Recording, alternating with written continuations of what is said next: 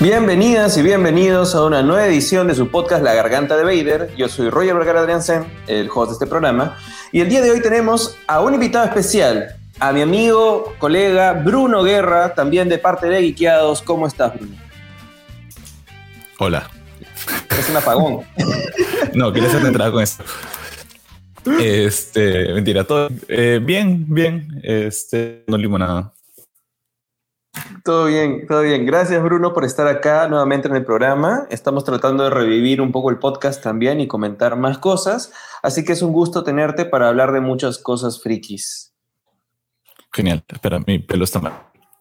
Bueno, mientras Bruno, Sí, mientras Bruno se arregla, se arregla el pelo, eh, nada, vamos compartiendo el video y vamos haciendo un poco la agenda para el día de hoy. Hoy día vamos a comentar, digamos, de fondo el último capítulo de What If, que me parece interesante poder hacer algunas reflexiones sobre el capítulo de Marvel Zombies. Ya se puede saber de, qué es, el capítulo del día miércoles. Pero han habido algunas, algunas cosas en la semana que son interesantes de, de comentar. Eh, no, Bruno, ¿no es cierto? Eh, sí, sí, eso, sí. Sí, eh, bueno, para, ir como que con la parte temática de alguna manera, hoy día, se, bueno, hoy día no, ayer creo o anteayer, se, se, confirmó más o menos cuál va a ser, a través de un teaser, cuál va a ser la línea de la secuela del juego de Insomniac de Marvel's Spider-Man, ¿no? que es Spider-Man 2, de alguna manera que vendría a ser como el tercer juego en esa franquicia, porque ha habido el Spider-Man de PC4, hubo Miles Morales Spider-Man, y ahora vendría a ser Spider-Man 2, que está proyectado todavía para el 2023, creo, Bruno, ¿no? Eh, de lo que vi, sí, 2023. Lo cual me da tiempo para este, vender suficiente sangre a poder comprarme un PlayStation 5. Yo, yo ya me hice la idea que, que, no, que no voy a comprar un PlayStation 5, Bruno Guerra, porque... Yo me hice la idea de que no voy a jugar ninguno de estos juegos salvo que alguien me invite a jugar. Sí, yo también ya me hice la idea, porque yo todo lo que he demorado en comprar un Play 4 y todos los juegos de Play 4 que no tengo tiempo para jugar, no sé qué onda. De hecho, me compré el Play 4 para jugar Spider-Man, para jugar el, el Spider-Man de Insomniac. ¿Bruno? Lo recuerdo, digo. Sí, sí.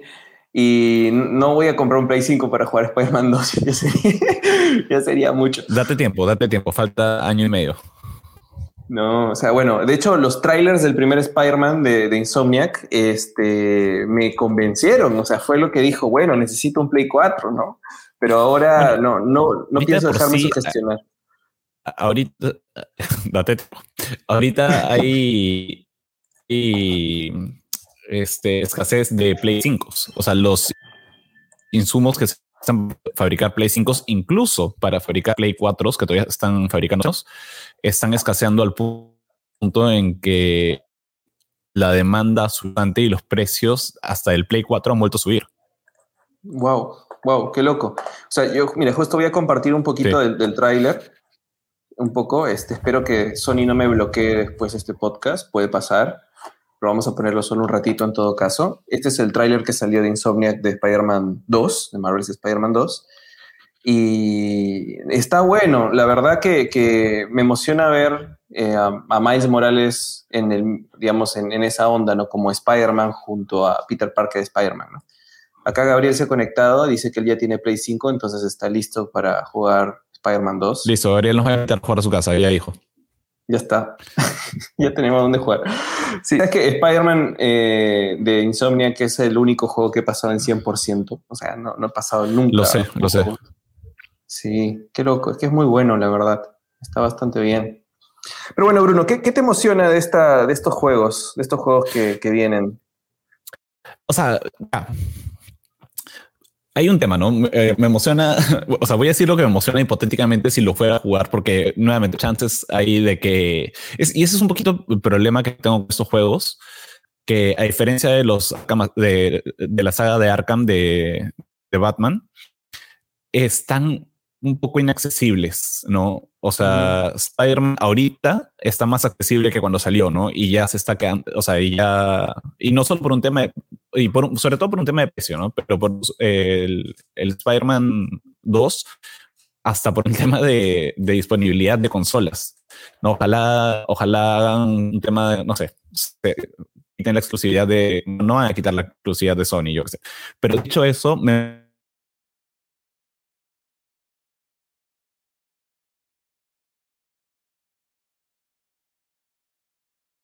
compartidas, no sé, o sea, combos sobre todo este, para jugar como Peter y Miles juntos, ¿no? O sea, eh, el combo más famoso en Marvel es el Fastball Special de Colossus con Wolverine.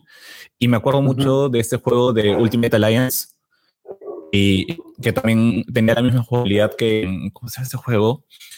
En los juegos de X-Men, X-Men Legends, creo que era. Y también hubo un juego de la Liga de la Justicia que tenía esa misma modalidad, que era que podía jugar multijugador y, y los personajes podían combinar algunos ataques para hacer para tener habilidades especiales, cosas así. Entonces sería ajá, para hacer combos, ¿no? Este, pero y en modo aventura, ¿no? Entonces sería chévere, pero al final todos tenían la, el, visualmente eran variantes de la misma mecánica, ¿no? Visto desde arriba. Eh, poca libertad para lo que son personajes con habilidades muy particulares, ¿no?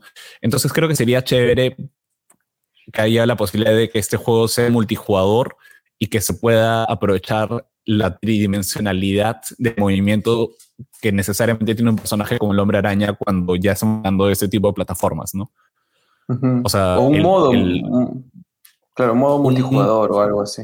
Claro, o sea, que dos jugadores, los dos jugadores, no sé, me imagino algo tan sencillo como que un, un no sé, Peter salta por el jugador que está controlando a Peter salta por acá, dispara su telaraña, este, y el jugador que controla salta por acá y dispara su telaraña y tienen que dispararla de tal forma de que conecte para poder eh, atrapar en el aire o para poder hacer una telaraña más grande y tener algo o alguien. ¿No? Y tiene, eh, tiene que haber esta sincronización. Digamos, Shinji y, y, y Asuka, en, con los Evas, ese capítulo que hacen el Dance Dance Revolution. Este, O sea, eso me, me, emociona, la posibilidad de ver eso, ¿no? Y que, pero que además sean complementarios, que no sean clones los personajes, que sean de verdad, que, que se vea la diferencia entre jugar Peter y Miles. Bueno, Gabriel podría contarnos un poco eso, porque él ha jugado el, el Miles Morales en su Play 5 a ver qué tan difícil, o sea, perdón, qué tan diferente es, es este Miles de, Peter, que creo que, no sé la verdad, pero yo tengo expectativas de que lo han hecho bien, porque hasta ahora tiene bastantes puntos a favor el primer Spider-Man, o sea, definitivamente es un juego que es una gran adaptación de Spider-Man sola, como adaptación libre que han hecho y muy buena. Eh, tiene una jugabilidad que ha aprendido de los juegos de Arkham, de verdad, porque los juegos de Arkham tienen sus falencias, y esas falencias no están en el Spider-Man de, Insomniac. Entonces está bastante bueno. Eh, y, promete muchas cosas en términos de historia, ¿no? Eh, la historia también es bastante buena. O sea, cuando tiene jugabilidad, mecánicas interesantes, eh, al final se vuelve un poco más repetitivo cumplir con todos los retos, sí, pero cuando juegas la historia principal no se agota, no se agota el juego, es bueno. Entonces tiene la valla que, para que Spider-Man corriera, Arkham tuvo que caminar. Sí, bueno, sí, es verdad. es que aprendió mucho de los juegos de Arkham, definitivamente, como para poder. o sea, fuera de, fuera de bromas, los juegos de Arkham cambiaron los, los juegos de. O sea, los juegos de Arkham cambiaron lo que podías. Reimaginaron lo que puede ser un juego de super.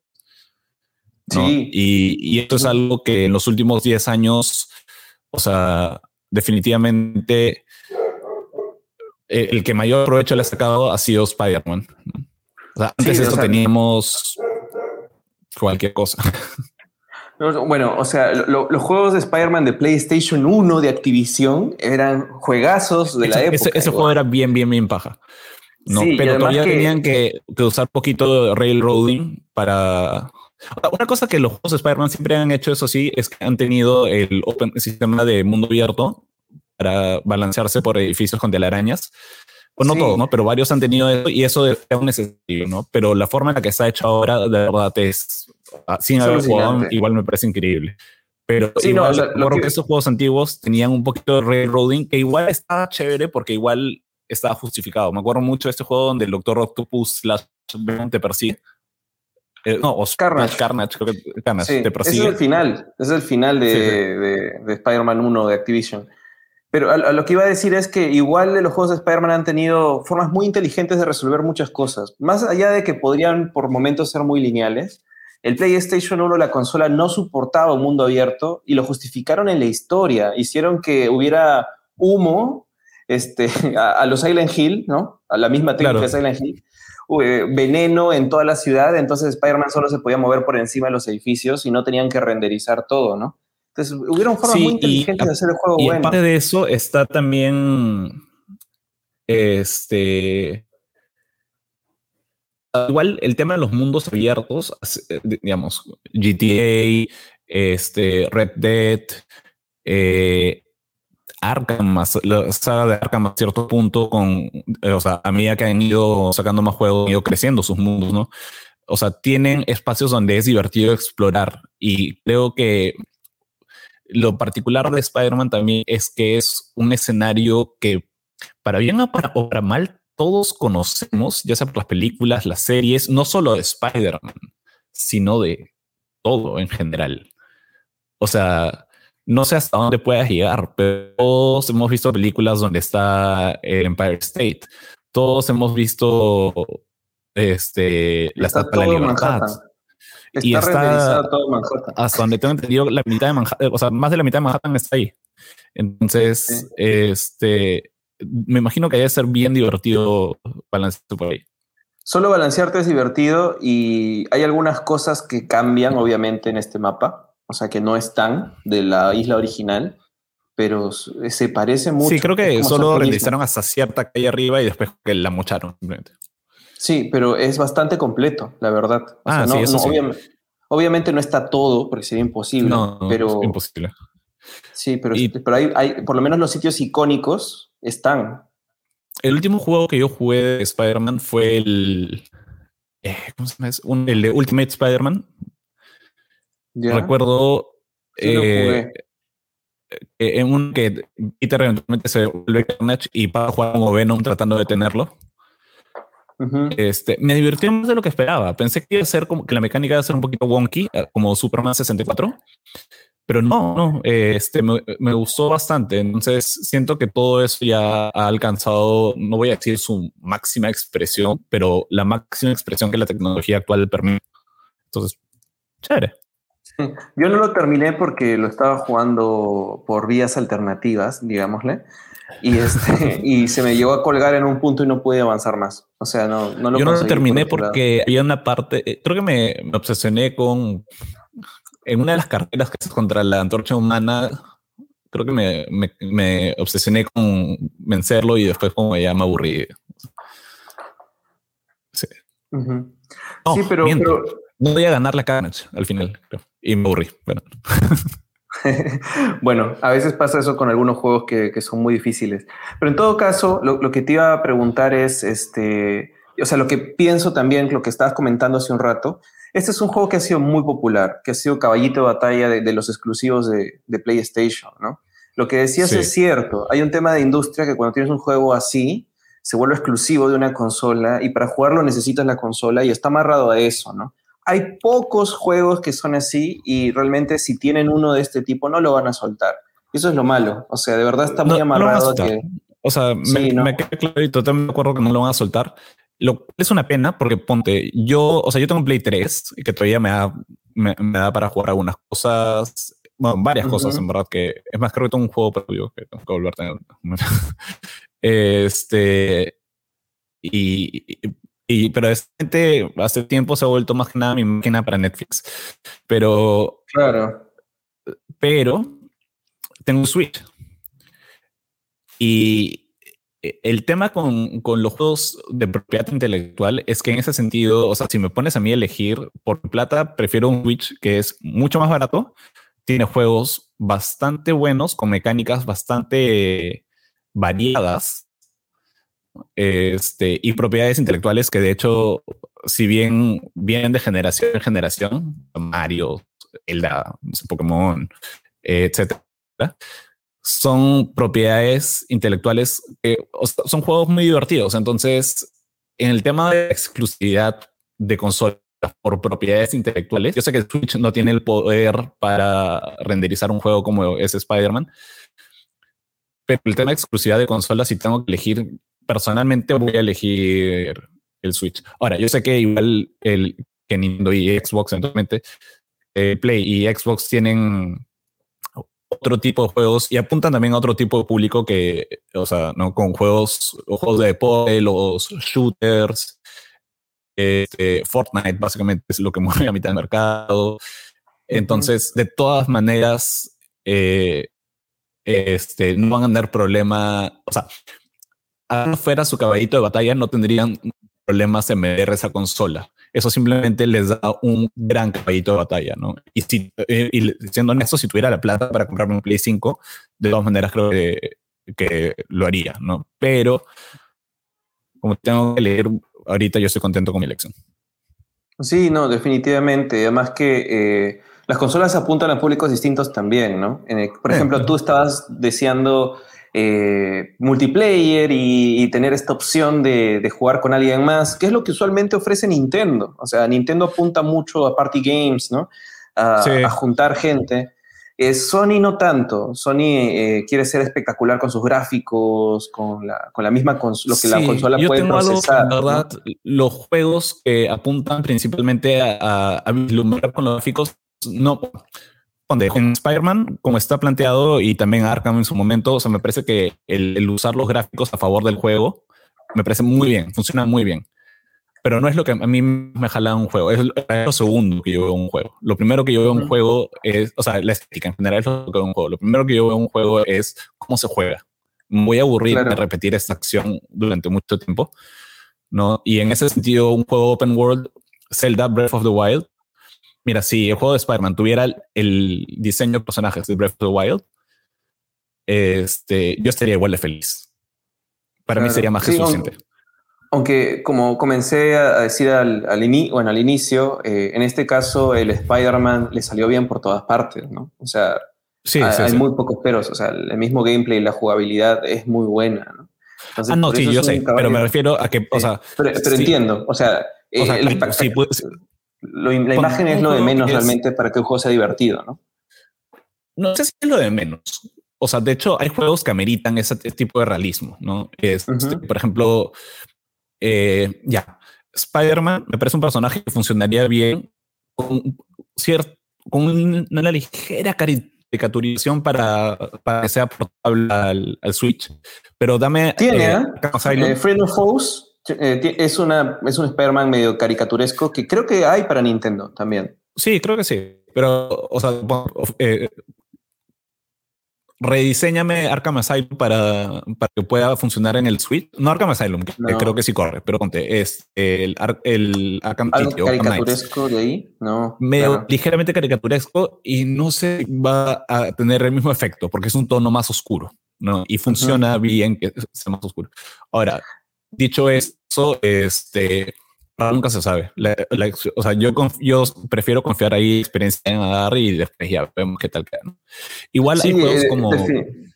definitivamente este Spider-Man funciona por ser fotorrealista, o sea, también es una historia más grounded de Spider-Man, ¿no? Sí, sí, sí. Ahora, dicho eso, en la historia que vemos en el juego, que creo que ni hemos mencionado, o sea, la voz que se escucha me parece que es de Craven, ¿no? Sí, Este, Eso de un adversario digno, ¿no? Sí, es bien creíble, ¿no? Que de hecho funciona muy paja para, además, una historia con uno oscuro, gritty, que creo que es lo que pinta, y poner a Venom en el trailer, siento que es un Venom que puede funcionar como héroe y como villano en este juego, ¿no? Que puede tener este bien, arco. Bien McFarlane, ¿no? Su cara larga. sí, bien, bien McFarlane. Sí, este está, bien en su, en su esencia, pero al mismo tiempo lo veo y digo ya, este Venom, definitivamente, este juego, si tuviera que apostar, diría va a ser como un billete y luego vas a aliarte con él para, para hacerle el para a Craven. O, o, quizás al revés, no lo sé. ¿No? Este bueno, e, e, en realidad el feeling que me dio a mí, yo sé que va a ser muy diferente porque está Miles y está metiendo Venom, pero me dio mucho feeling de Craven Last Hunt, sobre todo por, porque la araña negra no solamente es, o sea, la araña blanca sobre negro no solamente es icónica de Venom. Es Peter, es, es, es, Peter cuando muere, o sea, claro, cuando, cuando, Craven, toma el...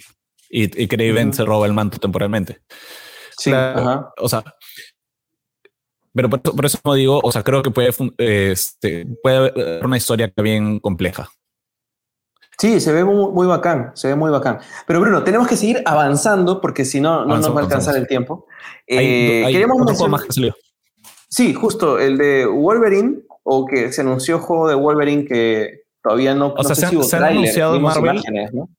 O sea, que tocar solo brevemente que se han anunciado dos juegos más de Marvel. O bueno, un juego más que es eh, Midnight Suns, Ah, sí, sí, eso lo, mencionamos en el podcast pasado.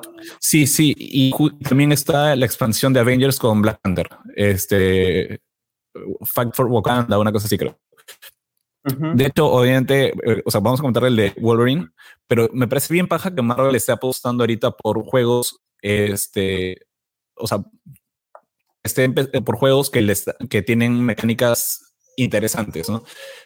O sea, solo para, para, contarte sobre eso, los de Midnight Suns son los creadores de, de XCOM. Sí, sí, claro. O sea, por eso me parece bien interesante XCOM, este, que es estrategia por turnos, que de hecho es una de las mecánicas que a mí más me, gusta. Y bueno, lo de Wakanda parece que, parece que ha salvado un poquito o va a salvar un poco al juego de Avengers que hasta ahora no logra levantar bien. No, sí, bueno, este, pero dicen que, vas, nunca levantó mucho. No, invertí mucha plata y no, no levantó. Es que bien feos. Ahí es cuando te parece que estás muy al medio en el Uncanny Valley. Sí. Se ve un poco feo. Pero dicho eso, pero bueno. El, juego de Wolverine a mí sí me intriga bastante cuál va a ser la mecánica del juego. Por ahí que a las 2 de la mañana te mandé un WhatsApp o le mandé un WhatsApp a, chat de cómics. Este, mi teoría de cómo, de cómo podría ser un juego bien paja de Wolverine. Es verdad. Sí. Te la repito. Sí, dale, dale, date tu, tu, teoría, porque definitivamente es un juego que tendría que ser R, ¿no? O sea, tendría que ser un juego R. Sí, a ver, cuéntalo. Lo Assassin's Creed. Bienvenidos a las teorías, Bruno. Wolverine a, Assassin's Creed. Algo, algo, ha pasado, un ataque de villano que ha hecho que, eh, le, eh, por un, no sé, una contusión o lo que sea, Wolverine ha perdido la memoria y para poder detener ese villano necesitan revisitar memorias del pasado de, Wolverine con ayuda de Charles o algún otro psíquico que sobran en los X-Men. Eh, siendo una primera pista, viajan a un recuerdo de, Wolverine, donde tienes todavía, no tienes todas sus habilidades, ciertas habilidades, las utilizas para ir explorando esta memoria, igualito Assassin's Creed, solo puedes eh, ir hasta cierto lugar porque lo recuerdas. claro, lo recuerdas, pero también recuerdas que solo estuviste hasta cierto lugar, puedes dar algunas memorias porque dices, ah, espera, verdad, yo recuerdo parte, recuerdo la Es como que no, no, recuerda bien, no, no lo recuerdo. Y es como que puedes poner un poquito de drama ahí que justifique que puedas superar algunos obstáculos y, o fallar, pero también de alguna forma justifique que puedas, entre comillas, morir dentro de estas memorias y luego es como que no, no, espera, así no fue. Y luego vuelves a, a revivir y así vas avanzando, encuentras una pista y luego regresas al presente y Charles te dice como que muy bien, entonces ahora con esta pista vayamos, no sé, si la primera era en la Segunda Guerra Mundial en la que estaban rescatando un prisionero, ahora vamos a los ochentas, ¿no? Y los ochentas es como Wolverine enfrentándose a The Hand en Nueva York y es como que, ah, man, Wolverine se enfrentó a The Hand. Sí, lo cual me recuerda que ya lo había enfrentado en los años 20 en Chicago. Vamos a en los años 20, ¿no? Y es como que hay un montón de, de, saltos en el tiempo justificados por este, eh, este este ya argumento conocido en los en, en, la historia de Wolverine, que es que tiene problemas con su memoria porque la va creando y eso de una forma permite explorar diferentes puntos en el tiempo. Wolverine tiene distintas habilidades en distintos puntos en el tiempo. A veces, a veces sabe, a veces solo tiene como que el, no sé, tiene sus garras ya de adamantium, a veces ya solo tiene las de hueso, en otro momento ya tiene todas sus habilidades de ninja, en otro momento solo es un brawler. Y así como va funcionando el juego hasta que regresas a presente y todas las pistas pueden ir a detener al villano que está mucho más cerca de lo que pensaban. Bruno, ¿sabes Sería un juego bien ¿Sabes que creo que así va a ser el juego?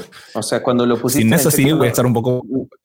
comenté, comenté, o sea, no comenté nada porque, porque era tarde, Bruno, pero, este, pero en realidad creo que has conceptualizado bien lo que sería una experiencia de ser Wolverine, o sea, jugar con su memoria y aprovechar que es un personaje que por lo menos ha estado 200 años vivo en el universo Marvel.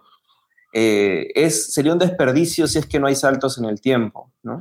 Primera Guerra Mundial, Segunda Guerra Mundial, Corea, Vietnam, o sea, tienes cuatro guerras les puedes pasar. Y el experimento de Weapon X es algo importante que poner en su historia y en su juego, ¿no? Entonces, eh, tal vez, no sé si sea tipo Assassin's Creed tal cual, porque tal vez es muy copia, pero utilizar esa mecánica para poder regresar, ir a los recuerdos a modo de flashback y vivirlos, sería una forma muy bacán, muy bacán de verdad. De o sea, me imagino un capítulo entero de eh, escapar del programa Weapon sería un capítulo bravazo.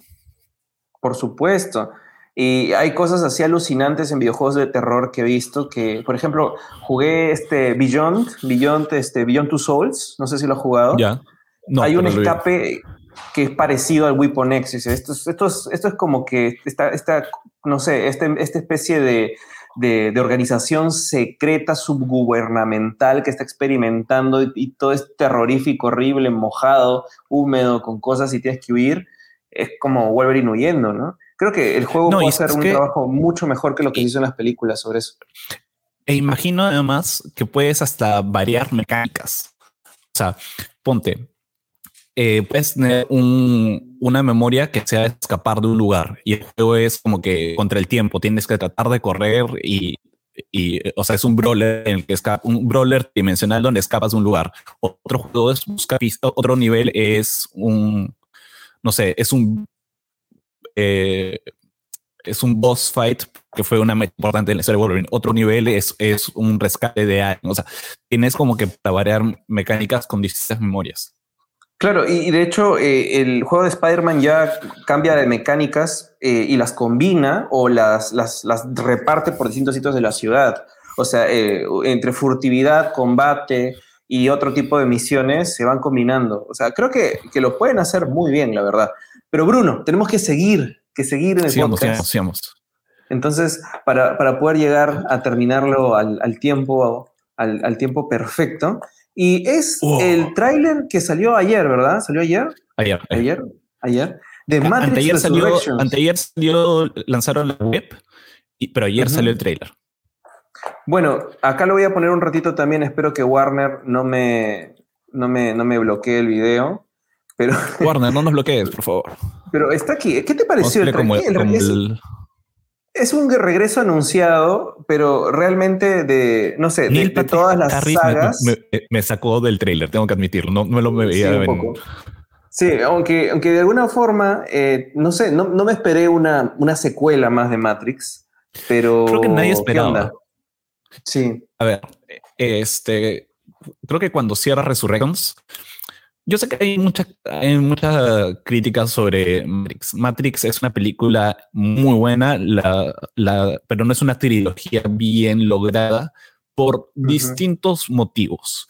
Pero sin embargo, igual a lo largo de toda la trilogía maneja un concepto interesante. Por más, por más no siempre está bien logrado, igual sigue teniendo puntos muy fuertes y finalmente yo creo que cierra con una historia bastante satisfactoria. Podría haber cerrado mejor, sí, pero sigue siendo bien baja. Y es eh, el tema es que Matrix continuó con una historia a nivel transmedia. Eh, y su principal continuación fue el, el MM, MMORPG de, que se llama Matrix, eh, ah, Matrix Online, pero no. Sí, el donde muere Morfeo, básicamente. exacto, donde que eh, lo más memorable de eso, probablemente, además de que todo el mundo se ponía de nombre Neo, Neo 1, Neo 2, Neo 3, Neo 4, es que eh, Morfeo muere. Y es un poco, un poco la duda ahorita está, o sea, ya se sabía que Lawrence Fishburne no iba a volver y un poco la duda que está ahorita es, uno, ¿cómo es que Neo sigue vivo? Dos, ¿cómo eh, este, este nuevo no Morfeo es Morfeo? Según el actor, ya dijo, soy Morfeo, baby. Así, o sea, es, un, Morfeo. Bueno, Resurrection se llama la película. Están todos resucitando. Claro, pero y, y, lo tercero es si supuestamente se había acabado el conflicto, ¿qué ha pasado? No. Eh, este, la teoría es que, que Neo le mataron su perro y volvió a la Matrix para vengarse. sí, he visto una teoría de que en verdad eh, John Wick es en verdad este lo que Neo ha estado viviendo. Por eso ahí también está, por eso siempre está um, todo lo que sucede en John Wick no pareciera tener un lugar específico, sino también parece una ciudad sin nombre, ¿no? Pero, claro. Dicho eso, este, creo que parte de, o sea, creo que Lana Wachowski es una directora con bastante, bastante eh, creatividad, imaginación. Creo que Keanu Reeves no, o sea, ya está en un punto de su carrera donde no escoge, donde no acepta cualquier proyecto, sino donde de verdad tiene un ojo para las cosas que hace y hace cosas bien pajas, en verdad. Es buen productor, es bien es buen, productor. Sí. este, paréntesis breve, es además un productor que se preocupa bastante por la gente con la que, con la que trabaja. Entonces eso es, es chévere saberlo porque cuando ves una película donde él ha estado, sabes que hubo muy buenos cuidados detrás de cámara. Eh, pero también es un poquito, creo que la oportunidad de redimir una historia que tuvo tantos problemas en su cierre, ¿no? Eh, no tanto creo por el, entre comillas, haber sido problemática, sino que no, no, la ejecución más bien no fue lo que lo que tenía el potencial de ser. Ahora, dicho eso, la valla estaba muy alta después de la primera y eso era, creo que, creo que era bien difícil cerrar una trilogía así. No sé si había una forma de cerrarla satisfactoriamente. Justo eso iba a mencionar también porque las hermanas Wachowski son muy talentosas, de verdad que tienen mucho, mucho talento. Eran bastante jóvenes cuando hicieron Matrix, ¿eh? Y usadas, este, porque además ellas cogieron la plata de Warner que les había dado para toda la película y, la usaron para hacer solo la parte de Trinity al inicio y dijeron como que si nos dan 90 millones más podemos completar la película. Este, lo cual es bastante osado. Pero iba a decir, incluso de esa película que hicieron, ¿cómo se llama? Eh, la, la adaptación, no. la adaptación Meteoro. Sí, Meteoro, Club Atlas y, y B de Vendetta. No, B de Vendetta no es. No, no. Pero, pero Atlas. De Meteoro. No, Atlas no fue. Ah, Meteoro fue, claro. Sí, Meteoro y Cloud Atlas. No vi Cloud Atlas honestamente, pero su adaptación de Meteoro es, o sea, ya en retrospectiva, en el momento como fue que, ¿qué es esto? Pero en, retrospectiva es como que es exactamente lo que debía ser una película de Meteoro.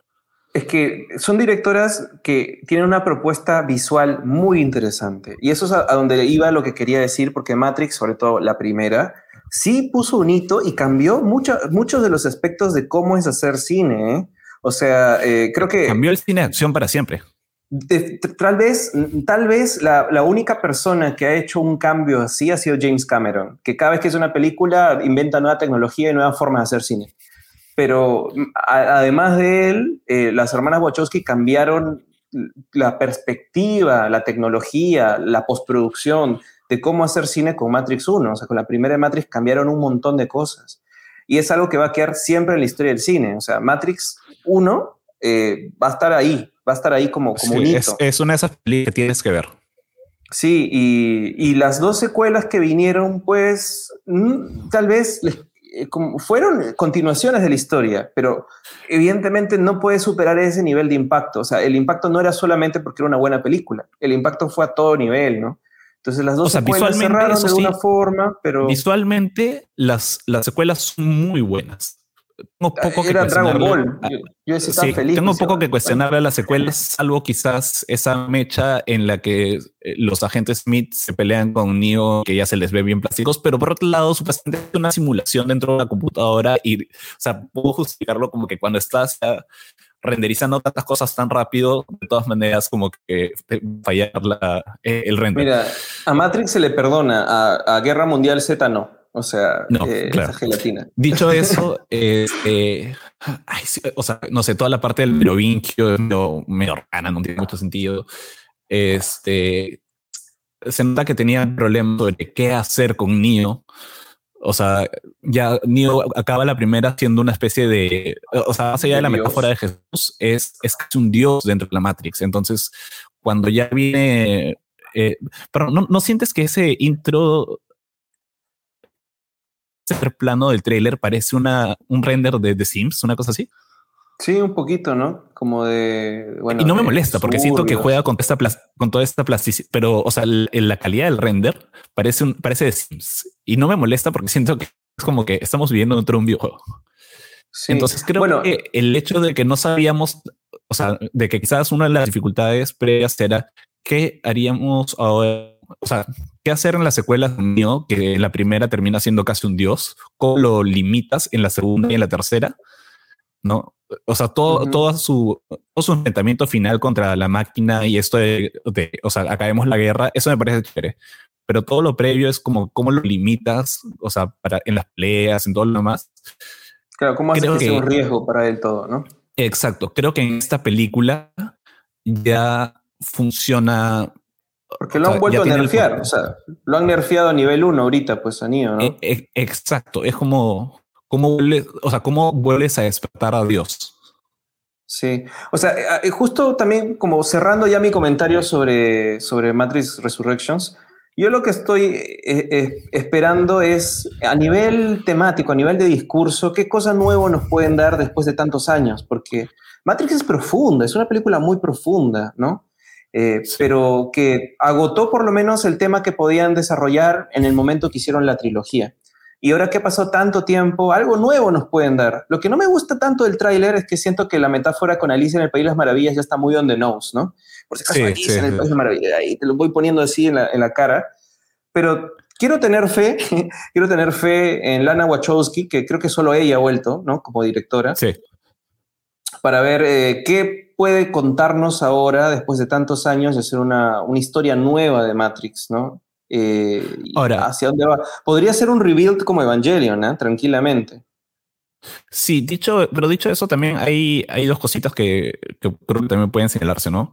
Una es, este, efectivamente, la, la metáfora del conejo blanco ya está gastada y espero que el trailer como que ya lo gastamos en el trailer porque en la película ya no va a estar. Pero también eh, una cosa que no se llegó a apreciar del todo en, en la primera película. Había este personaje Switch que era trans en el concepto original y que era, eh, creo que era hombre cuando estaba fuera de la Matrix y era mujer dentro de la Matrix, porque era un poco, ese iba a el concepto original, luego no se cumplió del todo. Pero lo paja de ese concepto era que se iba a ver como también dentro de la Matrix, o sea, tú, tú puedes ser quien tu mente quiera que seas. Y hay toda esa parte, ese conflicto con eh, Cypher, creo que es el personaje que los traiciona, que les dice, ¿por qué quiero vivir afuera en este mundo horrible si puedo vivir adentro en este mundo hermoso de alguna forma? Ese mundo, o sea, me, han ofrecido eh, volver a conectarme a cambio de, de que los traicione y van a dar comida rica, mujeres, este, dinero, etcétera. O sea, como que todos placeres carnales de alguna forma, ¿no? Entonces, creo que ese es también un conflicto interesante. Si como humanos no estamos cuidando el planeta, esos robots, por la razón que se quieren seguir existiendo, ¿por qué no podríamos hacer este cambio? O sea, ¿qué tendría de malo hacer este cambio de que, que ellos cuiden el planeta y nosotros básicamente o sea, vivimos en la comodidad total sin la responsabilidad de tener que seguir este, operando un planeta que básicamente, en lo que básicamente fallado, hemos destruido el planeta. O sea, por, ¿con qué derecho tenemos que nosotros decir, no, es nuestro? No, ¿por qué no tendrían ellos el mismo derecho? Es, es una cosa interesante y a ver, en el tráiler no nos han mostrado nada fuera de la Matrix, ojo, o sea, por ahí veamos que... Pero, se ve, pero sí se ve como una Matrix más bonita que la anterior. Sí, pero también hubieron consecuencias fuera de la Matrix, a lo que me refiero. O sea, ¿qué pasó del mundo fuera de la Matrix, no? Porque de alguna ah, forma. No, no, sí, pero por eso digo, extraña. Es, esta Matrix por dentro se ve más bonita. Sí. Y eso podría ser también parte del concepto. Claro. Pero bueno, Bruno, tenemos que este, seguir. Tenemos que seguir solo quería mencionar una cosa así rapidita. 15 minutos. Sí, una cosa rapidita nomás, que si alguien esa que busquen la teoría de que Neo no es The One, de que el elegido es el agente Smith es bien interesante. Ah, sí, sí, lo he visto. De alguna manera, este, porque se reveló a, su sistema. Bueno, eh, siguiendo con, con, esta, este gran análisis que estamos teniendo de las cosas ultimitas que estamos viendo, este miércoles se estrenó el, si no me equivoco, sexto capítulo de, de What If, o quinto. quinto, quinto, creo. Sí, quinto, que es el de Marvel Zombies, ¿no? Entonces, eh, ¿qué tal? ¿Qué tal? ¿Qué tal, Bruno? ¿Qué te pareció? Mira, y, creo que ya he dicho varias veces que la premisa de Marvel Zombies me pareció divertida, la dejé ahí, pero a medida que iba leyendo las, las secuelas, no me gustó tanto. La secuencia, eh, perdón, la secuela, sí. Este no me gustó tanto y, ya se me enredaba, me, ya me parecía como que, ah, que, que, agotador todo eso. Pero, este, y ahí consigo una, un review breve que leí por ahí en, internet sobre este capítulo, como un capítulo, no, como un what if aislado y, rápido, funciona muy chévere. O sea, a mí me divirtió bastante. Me divirtió bastante. Sí, es bien autoconsciente. no me molestan los clichés, no me molesta que haga referencia a Zombieland, a The Walking Dead. No, todo bien con eso, porque, o sea, si voy a ver una historia de zombies con superhéroes, o sea, lo voy a ver por la misma razón por la cual leí el, el, cómic de Mark Miller, creo que era, no para, o sea, no para ver este, una cosa en la que todo sale bien, todo va a salir mal. Está bien y que salga mal. Y si incluso si acaba mal, todo bien. Es más, este, la razón por la que me gustan los What If es porque salen mal. O sea, usualmente los What If son historias terribles, tristes, que te hace pensar que la sagrada línea del tiempo, por así decirlo, que es el 616, es mejor de lo que realmente podrías tener. Y muchos What If nacen también como líneas alternativas de, de, gente que o los fans pueden decir, oye, pero mejor el Spider-Man se hubiera casado con Gwen Stacy o esto hubiera pasado diferente. Bueno, te lo dan y es terrible, o sea, pasa todo peor, ¿no? Entonces, de alguna manera es una forma de decir, esta línea de tiempo original es una línea de tiempo que permite avanzar la historia y la otra es una como un cuello de botella. Lo que no significa que no ha habido batis muy, muy famosos que se han terminado en convirtiendo sus propias líneas alternativas interesantes, ¿no? Pero creo, que tenemos que hacer... Parker, por ejemplo. Sí, claro. Pero este, bueno, no sé si ya es un poco tarde para eso, pero creo que un gran, este, un gran este, spoiler alert para la gente que esté viendo el podcast. Sí, los que están viendo el podcast, pero usualmente comentamos aquí con, spoilers ya. este, sí, o sea, a mí creo que una cosa que una cosa que no me encanta de estos what ifs es que todos te ponen esta escenita final este, que es como un, gancho de qué va a pasar después. O sea, como que en el, o sea, como que como si esto no está resuelto. Okay. Sí, siento que todos estos what ifs, salvo el de Doctor Strange, muy bueno, por cierto, son como la primera parte. Y no me encanta eso porque, o sea, si quieren hacer una segunda parte, ah, la bravas o revisitemos estos personajes nuevos, me encanta la idea, me encanta. Hagamos una segunda parte de Peggy Carter en el futuro. no tengo ningún problema con eso. Pero sí creo que también funcionaba, hubiera funcionado perfecto si simplemente los dejábamos donde, los, donde acaba la historia de verdad. El resto es simplemente un vamos a hacer segunda temporada. Y es como. No, pero Sí, segunda temporada o estratégicamente también veo ahí a 5G queriendo ah, familiarizar a la gente con estos universos alternos, gente que no lee los cómics, gente que solo consume el MSU, por así decirlo, y para poder capitalizarlo después, o sea, quién sabe si no va a salir de repente Peggy Carter, Capitán UK, Capitán Carter, en, alguna película después, porque el tema del multiverso está bastante presente, o sea, con Loki. Sí, sí, no, o sea, no, ¿no? tengo problema con eso. O sea, como te digo, no tengo problema con, que Peggy Carter salga después, pero mira, si, si simplemente se quedaba en que Peggy Carter desaparecía en este portal y es como que bueno, se acabó. Y luego eh, en, la segunda temporada de Loki aparece Peggy Carter, este, ya desde el presente, te sorprendería, o sea, o, o sea, no podría simplemente referir como que, ah, man, ya, o sea, salió de este portal.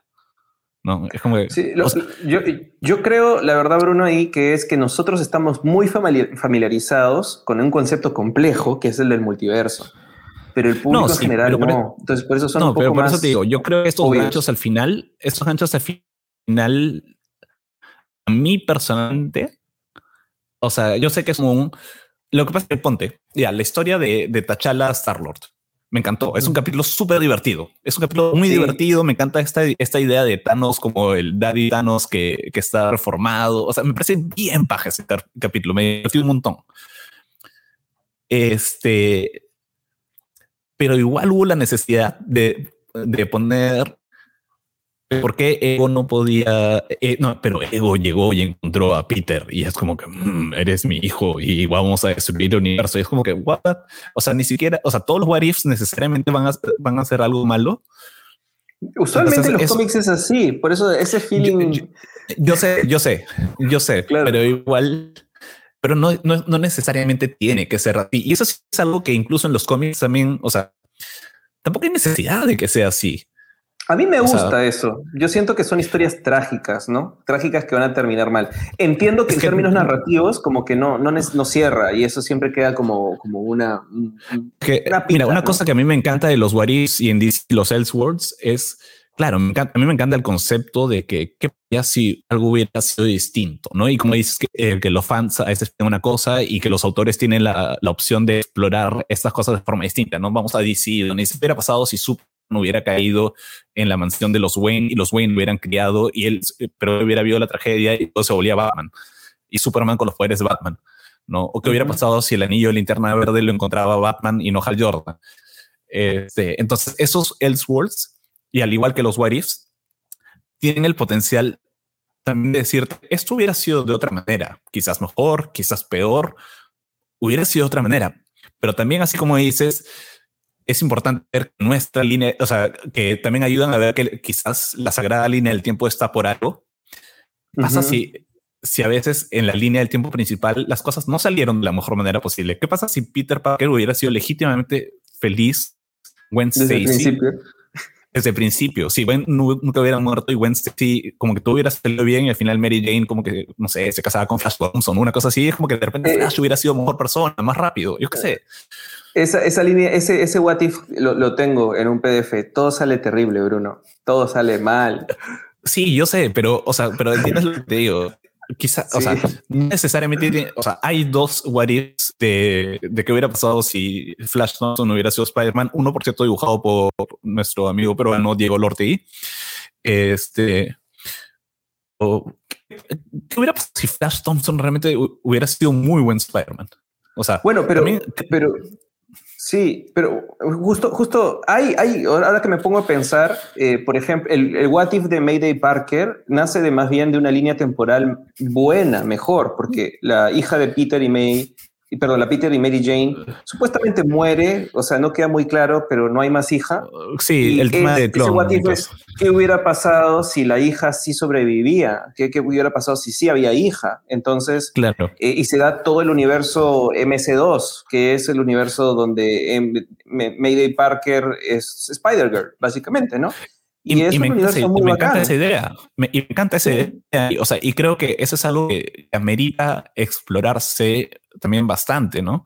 O sea, ¿por qué tenemos que, eh, que quedarnos con, o sea, ¿por qué no podemos a veces explorar líneas paralelas donde algunas cosas hubieran sido mejores? O sea, yo sé que un poco también está el, el, tema está ver como que, oh, o sea, el tema de los what está en que podemos que la historia puede correr riesgos hacia correr ciertos riesgos, o sea, que los autores pueden correr riesgos que no pueden correr en la línea temporal, pueden matar a personajes, pueden este, cambiar la moral de ciertos personajes, decir, mira, esto hubiera sido distinto, y pueden jugar con cosas que son muy interesantes, pero quizás falta un poco de optimismo, ¿no? Y por eso me encantó también el de Tachala, o sea, ver un Tachala que, es, optimista. Que arregla, el universo. El, universo entero está, está muy mejor gracias a que T'Challa fue secuestrado por alienígenas que no podían diferenciar a dos humanos y que, o sea, literal T'Challa resolvió el, problema de Thanos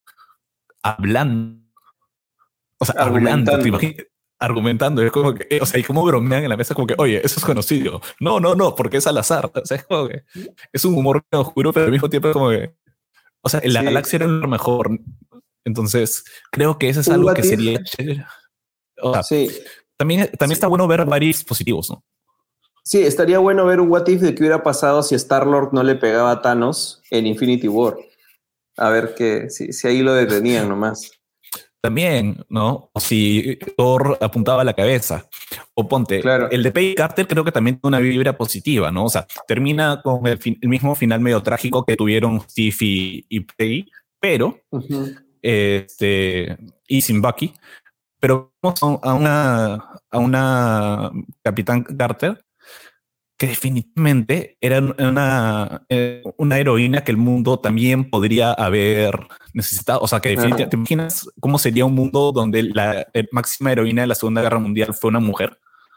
Claro, hubiera cambiado bastante. De hecho, de repente lo hubieran ocultado los hombres igual, ¿eh? O sea, no, me, no, me, extrañaría. Pero, pero habrían consecuencias interesantes que explorar en todo caso ahí, ¿no? De repente la revolución feminista de, la mitad del siglo XX hubiera venido antes, no sé, habrían cosas, consecuencias muy, chéveres. Bueno, pero Bruno, tenemos que, ir cerrando. Eh, podemos de repente volver hacia el capítulo de, los zombies. Lo que yo quería decirte es que, más que yo cuando leí Marvel Zombies también en los cómics, no me gustó del todo, la verdad. Eh, es una historia, eh, bueno, pasa es que no tiene mucha historia, más bien. No tiene mucha historia. Es más ver el gore. Sí, es gore. ¿Cuál me gustó? Me gustó el Marvel Zombies versus Army of Darkness, que lo tengo acá. A ver si, llego. Porque si había historia y porque tiene a Ash de Bill Dead, lo tengo acá. Este, este, de acá, Marvel Zombies versus Army of Darkness, y tiene ese humor al estilo Raimi, al estilo Sam Raimi, que es gore, pero también cómico, ¿no? Toda esta comedia. Y eso sentí en el capítulo. Sí, a mí me divirtió. Eso sí, eh, eh, ese, ese Ash versus ese Army of Darkness versus Marvel Zombies, a mí también me divirtió. Y, coincido contigo completamente. Ese capítulo tiene toda esa, toda esa onda. Y definitivamente ese capítulo este, me divirtió bastante. Me gusta este, eh, me gusta también cómo pone en escena a un Spider-Man que es capaz de ver el lado positivo de las cosas. Feeling la mención de tío Ben por primera vez en el MCU, o bueno, en el en el multiverso del MCU. Este, también cómo, o sea, cómo juegan con los personajes. Este, John Favreau con su blam, blam, blam, blam, blam. Está bueno, sabes que además que llevan como tres what if en que todo es culpa de Han Pym. Dos, pero sí. Este, no, Scotland como esta cabeza parlante, eh, este, como dice Santiago, a lo Futurama, eh, la capa de la capa un personaje, ¿no? Que ya se ha ganado lugar. definitivamente está bien, bien paja. Eh, fue un capítulo bien divertido. Creo que si, si te gusta el género de, de, zombies, es un capítulo que vale la pena ver. Si te gusta el género de zombies, si te gusta Marvel, es un capítulo que de todas maneras vale la pena ver. Y si no te gusta uno de esos dos, pero también creo que el que si no te gusta los zombies o si no te gusta Marvel, no, no hay mucho en ese, en ese capítulo. Claro, en realidad es, y que te guste este tipo de humor, ¿no? Porque de repente alguien está buscando algo más como Marvel Zombies, no es. Este es más un, un humor más, más Sam Raimi, ¿no? Es, es un terror gracioso. Hay supervivencia de ah. zombies, muchas referencias a cosas de zombies, sí, pero justo la conformación del equipo está para que funcione como, como una parodia de Walking Dead más que de Walking Dead, por así decirlo, ¿no?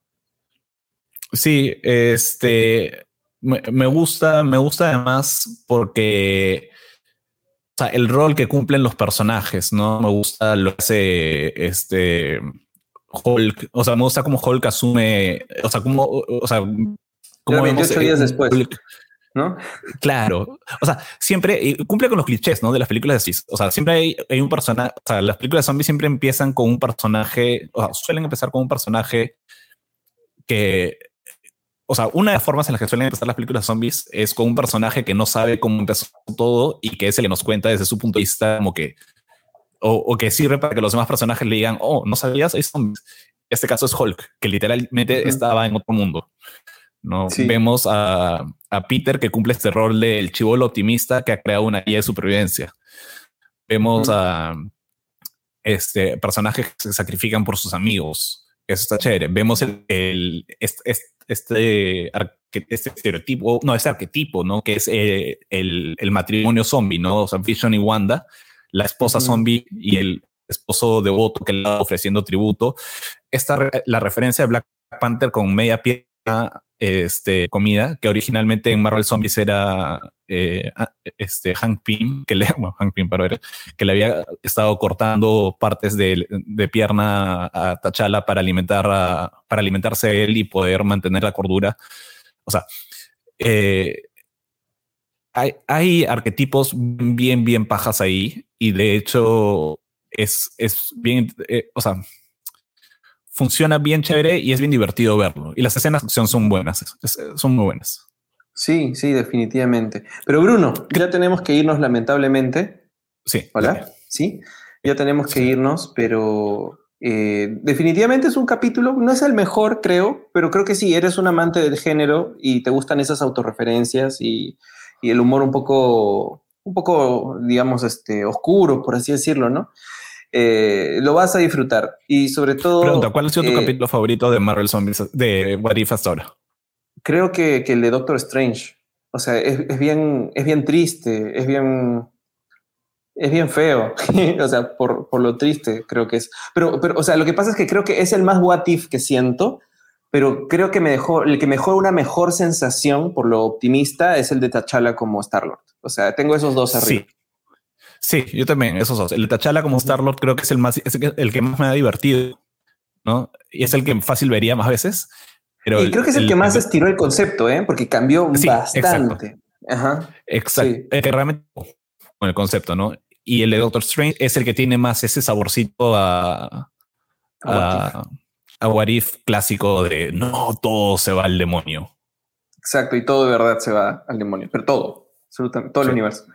Pero bueno, ahora sí, Bruno, tenemos que, ir despidiendo. Muchas gracias por estar aquí en el podcast. Eh, espero que puedas volver pronto también y que podamos hacer más podcasts, que no, que no nos detengamos. Sí, eh, nada, ¿qué quieres decir algunas cosas, despedirte, contar algo? Este, nada, estoy en Twitter. No estoy, no estoy tanto en Twitter, pero si quieren, búsqueme en Twitter como arroba brugerran. Eh, o sea, suelo estar más seguido. Últimamente me salió un poco porque está un poco tóxico.